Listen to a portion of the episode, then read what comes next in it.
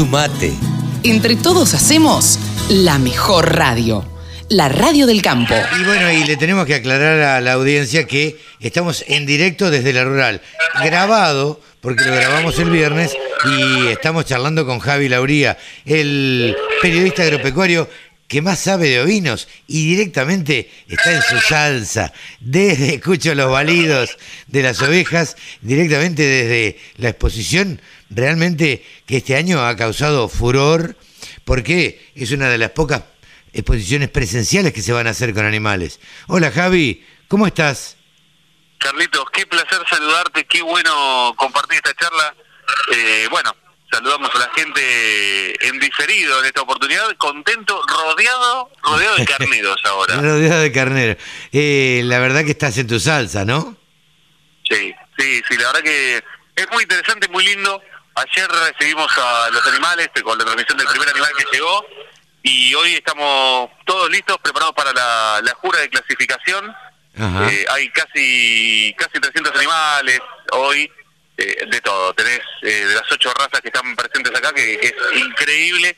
Y mm, te lo voy a transmitir de esta forma. La gente muy emocionada, mucho abrazo. Mira vos. por supuesto se sigue respetando el protocolo, pero mucho abrazo de la gente porque, mm, y esto es lo más interesante de esto, es que se reinaugura Palermo con esta exposición ovina porque, bueno, eh, es la primera que se hace en época de pandemia, básicamente, en Palermo. Sí, sí, sí. Claro, y además tengamos en cuenta que la pandemia no terminó, les permitieron hacer esta exposición con todos los recaudos necesarios, con todos los protocolos, imagino, pero bueno, eh, la presencialidad no hay como la presencialidad y encontrarte con colegas, digo, para nosotros es emocionante encontrarnos con un periodista, imagino con un, un criador, con un cabañero, este, o, colegas que están compitiendo en última instancia, pero que son amigos. Sí, totalmente. Hay algunos que vienen de haber estado en algunas exposiciones así chicas, muy regionales, pero este es un encuentro país donde ayer viste veía llegar hora a hora, veía llegar camiones para, para la admisión, ecografías, eh, pesaje, revisión. Y la verdad que ver todo eso, ver cómo preparan a los animales y que se encuentra gente que hace dos años que no se ve y que antes eran, o sea, ahora se veían por WhatsApp. Yo no sé cómo, o sea, por por, por Zoom. no sé cómo hacían para para contenerse de la gana de ver los animales del resto. La verdad que es raro, porque haber, haberse reunido, a mí me tocó participar con vos también, ¿te acordás?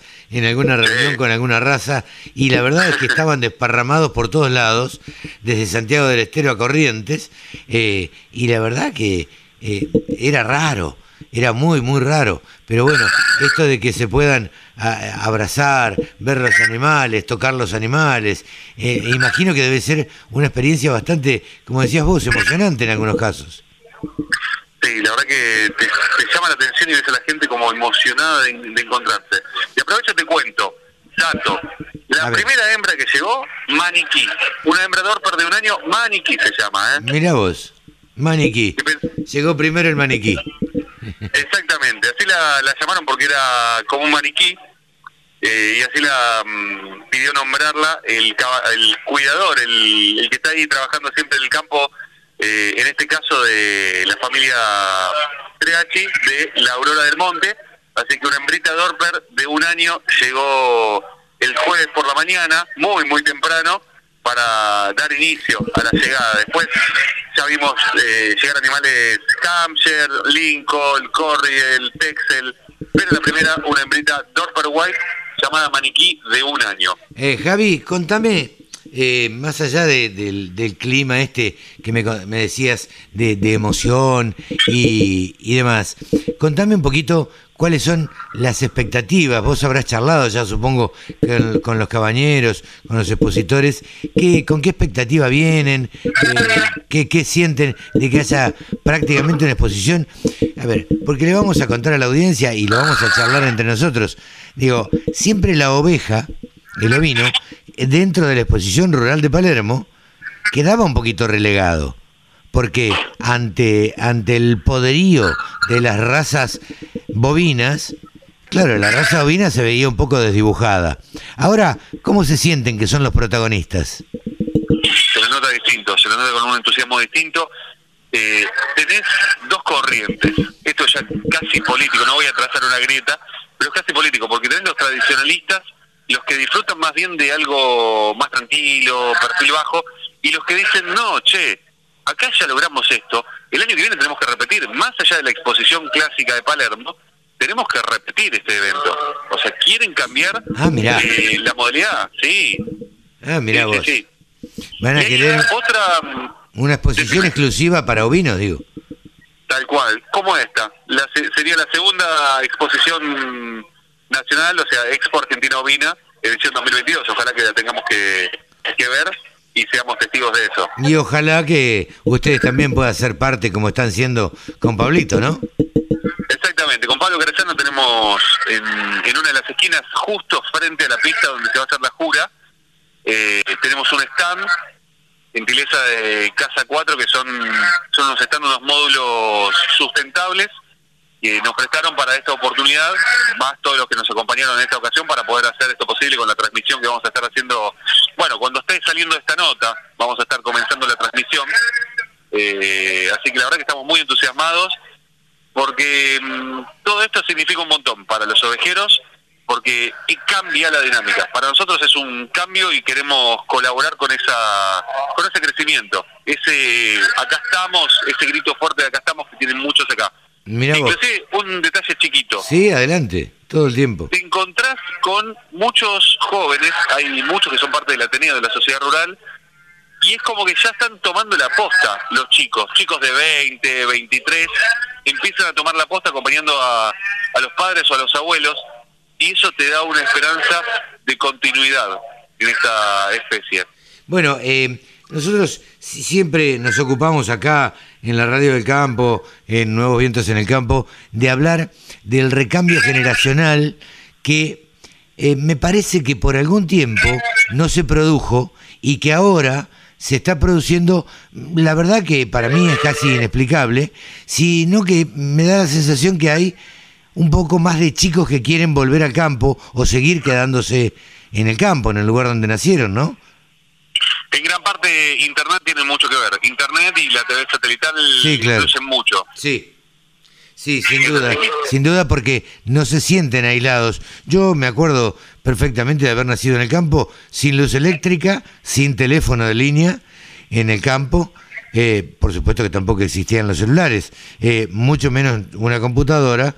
eh, y las cosas con internet han cambiado un montón y como decís vos, con televisión satelital e internet, la vida en el campo la verdad que es otra cosa bien distinta. Sí, totalmente. Y la pandemia lo demostró de alguna forma. Eh, las empresas tuvieron que acomodarse un poquito y el hecho de poder tener esa facilidad, ahora eh, los que no habían tomado la decisión, que estaban ahí dudando, más de uno empezó a decir, sí, ya está, me quedo en el campo, si ya lo comprobé. Eh, así que mm, de alguna forma es como los ves a los padres muy contentos y entusiasmados. No es poca cosa que un padre vea que su hijo continúa. Cuando la generación anterior eh, se iban a la ciudad y ahí quedaban y ya está, y se mudaban a la ciudad. Acá vos ves eh, mucha gente joven que está dando continuidad, inclusive ves a, lo- a los a los de treinta y poquito, que ya vienen con los hijos y los hijos están más cerca del animal que de los padres. Claro, claro. Sí, sí. eh, los que eh, los que los chicos que se crían con los animales, con un cordero guacho o tocando un caballo y demás, la verdad es que uno no les tiene miedo a los animales y bueno, uno los ve interactuar y parece mentira, este parece que se hubieran criado juntos, ¿no? Totalmente, la verdad que me, es emocionante, Carlitos.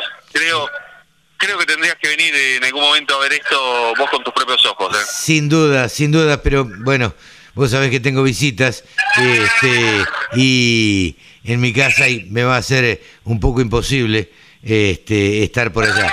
Eh, mandale un gran cariño a, a Pablo, un amigo, este, y un abrazo grande para vos desde ya. Y el sábado que viene nos estarás dando todos los resultados de, de, esto, de esta exposición, ¿no? Sí, por supuesto, vamos a llevar todos los resultados, así que van a tener toda la información. En un ratito Vamos con lanas y carnes, ¿eh? Vamos con lanas y carnes en un ratito. ¿Te parece ahora hacer lanas y carnes? ¿Vamos? Les cuento que esta semana en el mercado de lana australiano se trabajó con una oferta de 35.750 fardos, de los cuales se comercializó el 91% de esta oferta. Recordemos que al cierre del periodo anterior se habían inscrito para estos días 37.100 fardos. Por un lado se notó que la demanda estaba muy predispuesta para lo que son lanas finas, pero ya llegando a los renglones de las lanas medias, ahí es cuando ya no tenían tanto interés y esas son las que perdieron terreno. Cuando hablamos de paridad cambiaria, esta semana afectó a lo que son los valores, por lo cual vamos a ver un leve ascenso en las lanas finas, pero también vamos a observar descensos en lo que son las lanas medias y un poquito más gruesas también, así que vamos a ir repasando esto en instantes. Hubo una oferta interesante en los mercados sobre lanas merino provenientes de Nueva Zelanda, lo cual eh, atrajo el interés de la demanda. En cuanto a lo que es la semana próxima, hay una oferta estimada en 41.500 fardos inscriptos al menos por estos días pero no hay tanto temor de que pueda llegar a, a, tirar el mercado hacia atrás con lo que se recuperó durante esta semana. Vamos a hablar ahora de valores que se reflejan en el sistema CIPIM de nuestro país. Tenemos que las lanas de 17 micras, 60% de rinde al peine, eh, la preparto está 8 dólares con 24 cotizando por estos días y la posparto 7,96. La de 20 micras, 55% de rinde, 4 dólares con 5 centavos y la posparto 3,95. Hablamos ahora de 24 micras y media, 60% de rinde, 3 dólares con 1 centavo y 2,96 la posparto. Y ya hablamos ahora de una cruza patagónica, 27 micras, 55% de rinde, un dólar con 69 centavos. Cambiamos y vamos a hablar ahora zona provincia de Buenos Aires, donde ahí está penalizado, según el porcentaje de materia vegetal, con lana de 20 micras, 60% de rinde, con menos del 3% de materia vegetal, 4,49, del 3 al 5% de materia vegetal, 4,27 y del 5 al 7%, 3,67.